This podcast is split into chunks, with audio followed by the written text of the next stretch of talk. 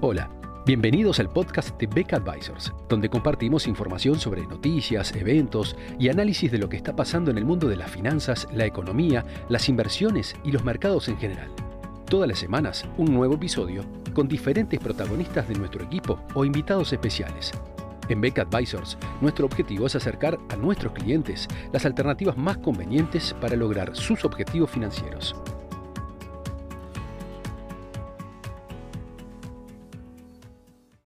Mientras las expectativas del mercado se van adaptando a la cambiante situación del COVID,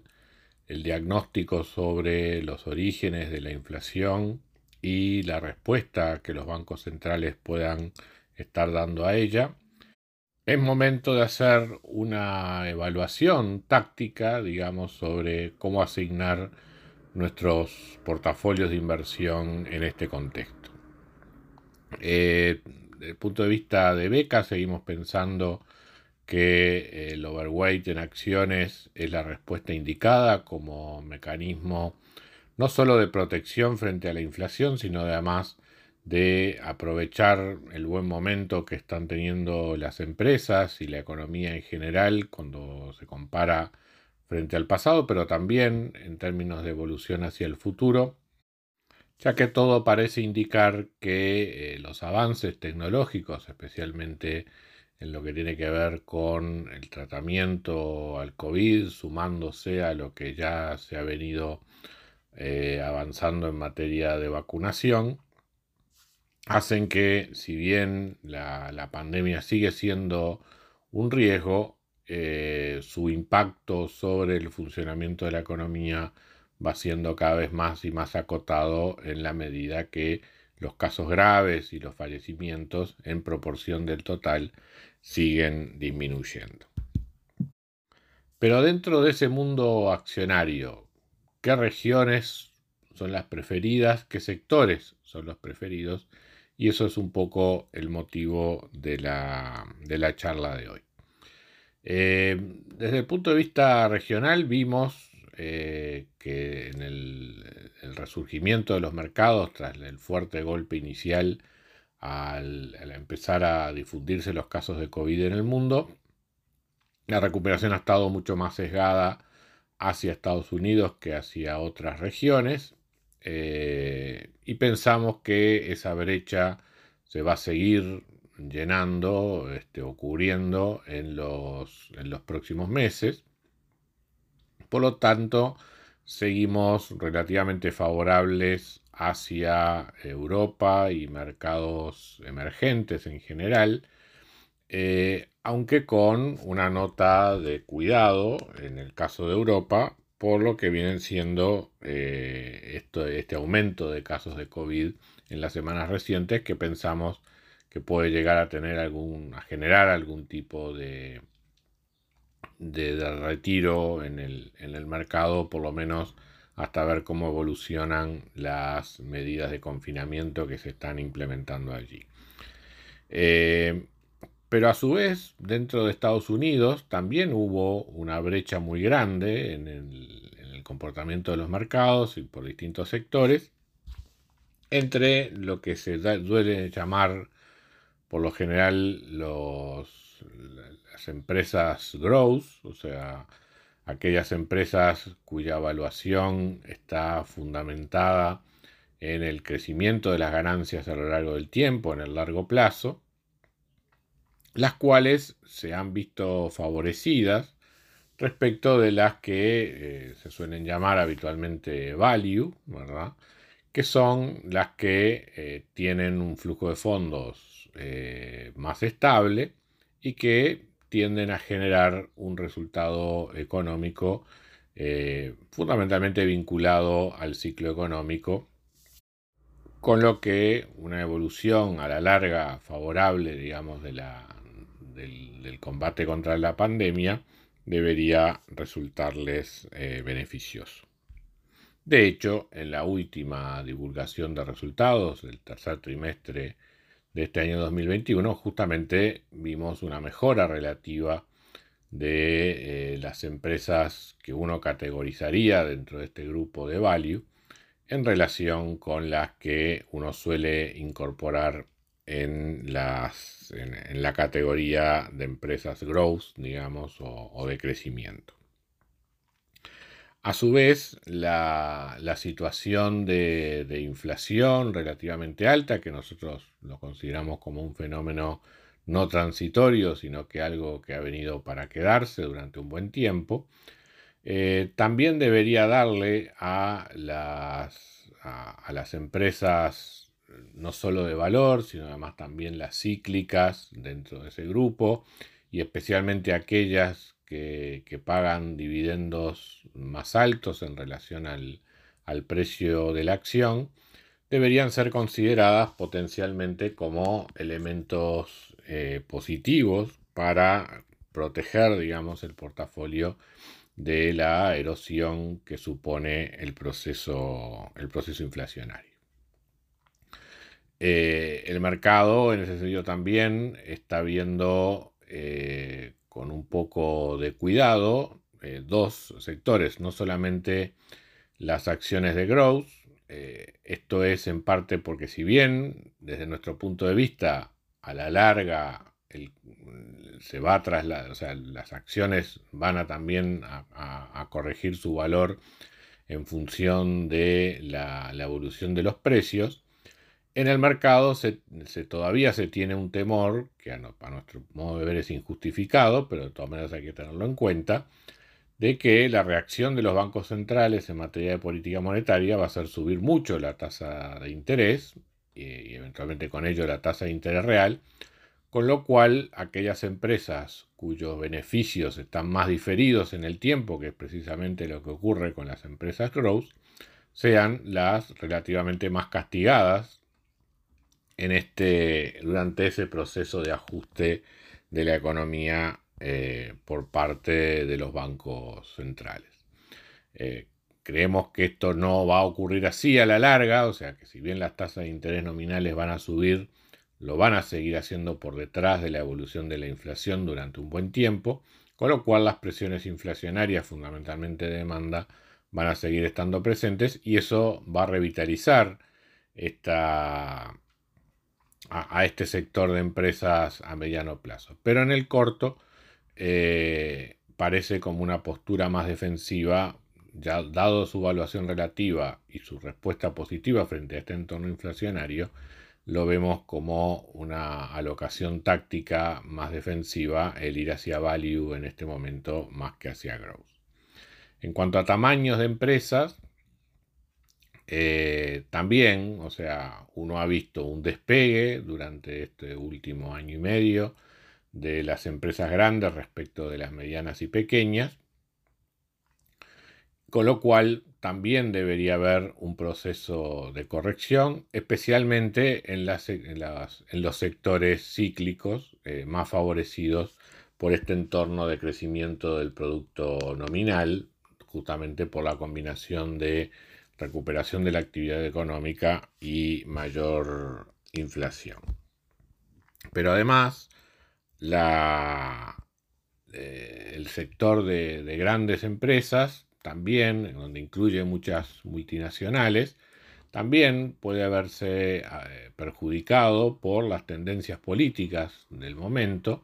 sobre todo en materia de cambios en materia tributaria, que podrían, eh, que generan, digamos, a corto plazo un cierto panorama de incertidumbre sobre cuál podría ser el impacto final sobre los beneficios de estas, de estas empresas, de los dividendos que paguen a sus inversores. Eh, en el caso de las multinacionales también se suma un poco el riesgo del dólar,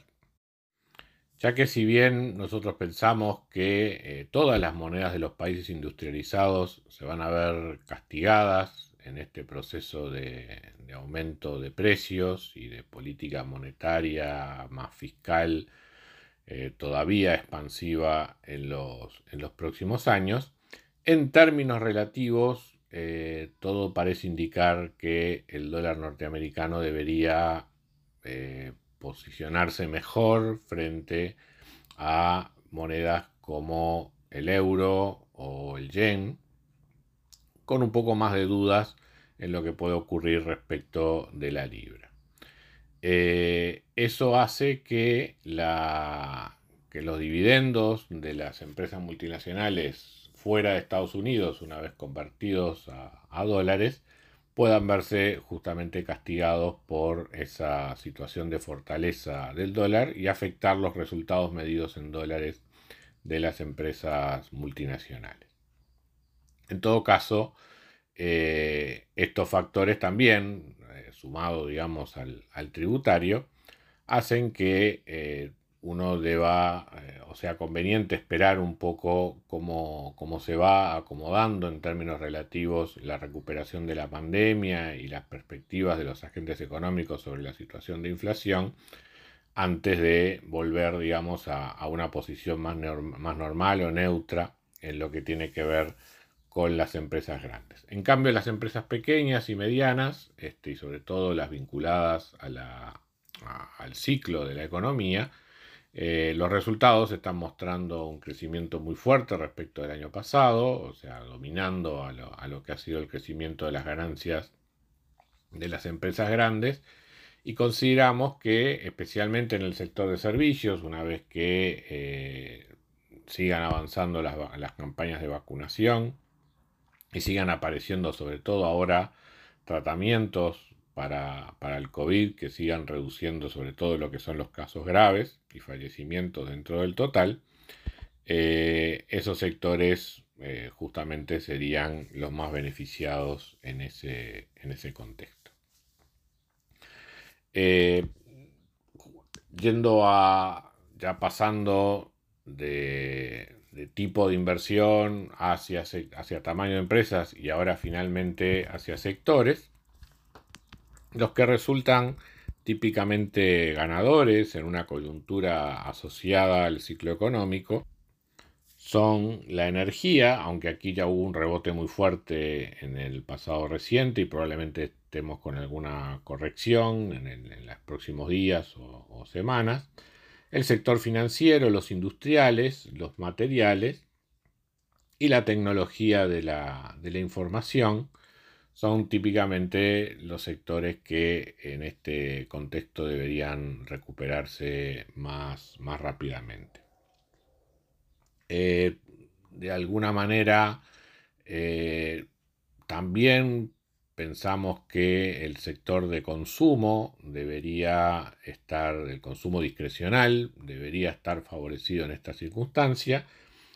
aunque eh, de vuelta la, sensación o, sea, o la perspectiva a nuestro modo equivocada de que el mercado tiene sobre el comportamiento relativo de las tasas de interés y de la inflación, eh, hace que eh, este sector sea visto por el momento con cierta cautela por parte de los fondos de inversión en el mundo y en lo que son sus recomendaciones hoy por hoy en materia de inversión y eso eventualmente puede verse reflejado en una demora en la recuperación de los precios o, cierta volatilidad. Así que aquí también, desde nuestro punto de vista, eh, y siempre pensando en términos tácticos, eh, la, entrada, digamos, debería ser cuidadosa en cuanto a cuáles son los movimientos del mercado. Esto es aún más marcado en los sectores de, consumo básico, de consumo de primera necesidad y de los servicios públicos, que son tradicionalmente sectores defensivos en el ciclo económico y que, eh, pero que también ofrecen rendimientos relativamente bajos en relación al precio y que por lo tanto eh, en una interpretación donde la inflación es fundamentalmente de costos y que puede ser combatida con suba de altas con suba de tasas de interés que a su vez eventualmente puedan afectar la demanda, pueden hacer que eh, estos sectores eh, se vean eh, perjudicados en esa, en esa recuperación. también desde nuestro punto de vista creo que eso no va a ser el caso, para nosotros la inflación proviene fundamentalmente de un problema de demanda y va a continuar siendo, vamos a seguir teniendo una trayectoria donde las tasas de interés van a estar por detrás de lo que son las, presiones de demanda en, las principales economías del mundo y esto eventualmente va a ser favorable para sectores como los de eh, servicios públicos o consumo de bienes, eh, de bienes y servicios básicos, pero eh, su reacción, digamos, por parte del mercado puede verse un tanto, un tanto diferida. Finalmente, en lo que tiene que ver con los servicios de comunicación, donde también a la larga somos constructivos, pensamos que el corto plazo, tanto en lo que tiene que ver en materia tributaria como en materia de regulación, eh, le genera riesgos al, sector, todos los debates que hemos estado viendo recientemente sobre los derechos de propiedad de la información, la divulgación de información de datos personales este, y eh, los avances que distintas regulaciones han tenido sobre el funcionamiento de estas empresas y sus fuentes de beneficios, hacen que desde el punto de vista regulatorio y tributario sea un, sector de riesgo en la coyuntura internacional política actual y por eso parecería que los fondos de inversión en general están, están recomendando una, una postura, digamos, de, de, menor peso relativo para este sector en el total de los portafolios. Entonces, resumiendo, y desde nuestro punto de vista, seguimos siendo constructivos en materia de acciones, pero comenzamos a también a recomendar eh, ser más selectivos en el proceso de elección de tamaños de empresas, sectores, eh, regiones. Creemos que en, lo que tiene que ver con las próximas semanas, Estados Unidos, en lo que tiene que ver con empresas pequeñas y medianas, y eh, en, la, opción value respecto de la, opción growth,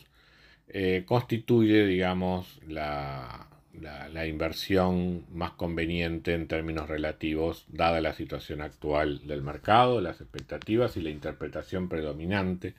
sobre el funcionamiento del ciclo económico que estamos viendo en las recomendaciones de distintos analistas de distintas empresas del mundo. Muchas gracias a todos por escuchar otro episodio del podcast de Beck Advisors. Te invitamos a compartir este podcast con tus amigos, colegas, dejarnos tus comentarios o reviews y seguirnos en nuestras redes sociales Instagram, Twitter, LinkedIn y también nuestro canal de YouTube. Visítanos en nuestro sitio web beckadvisors.com para leer nuestros informes, reportes y conocer más sobre nosotros. Hasta una próxima entrega y muchas gracias.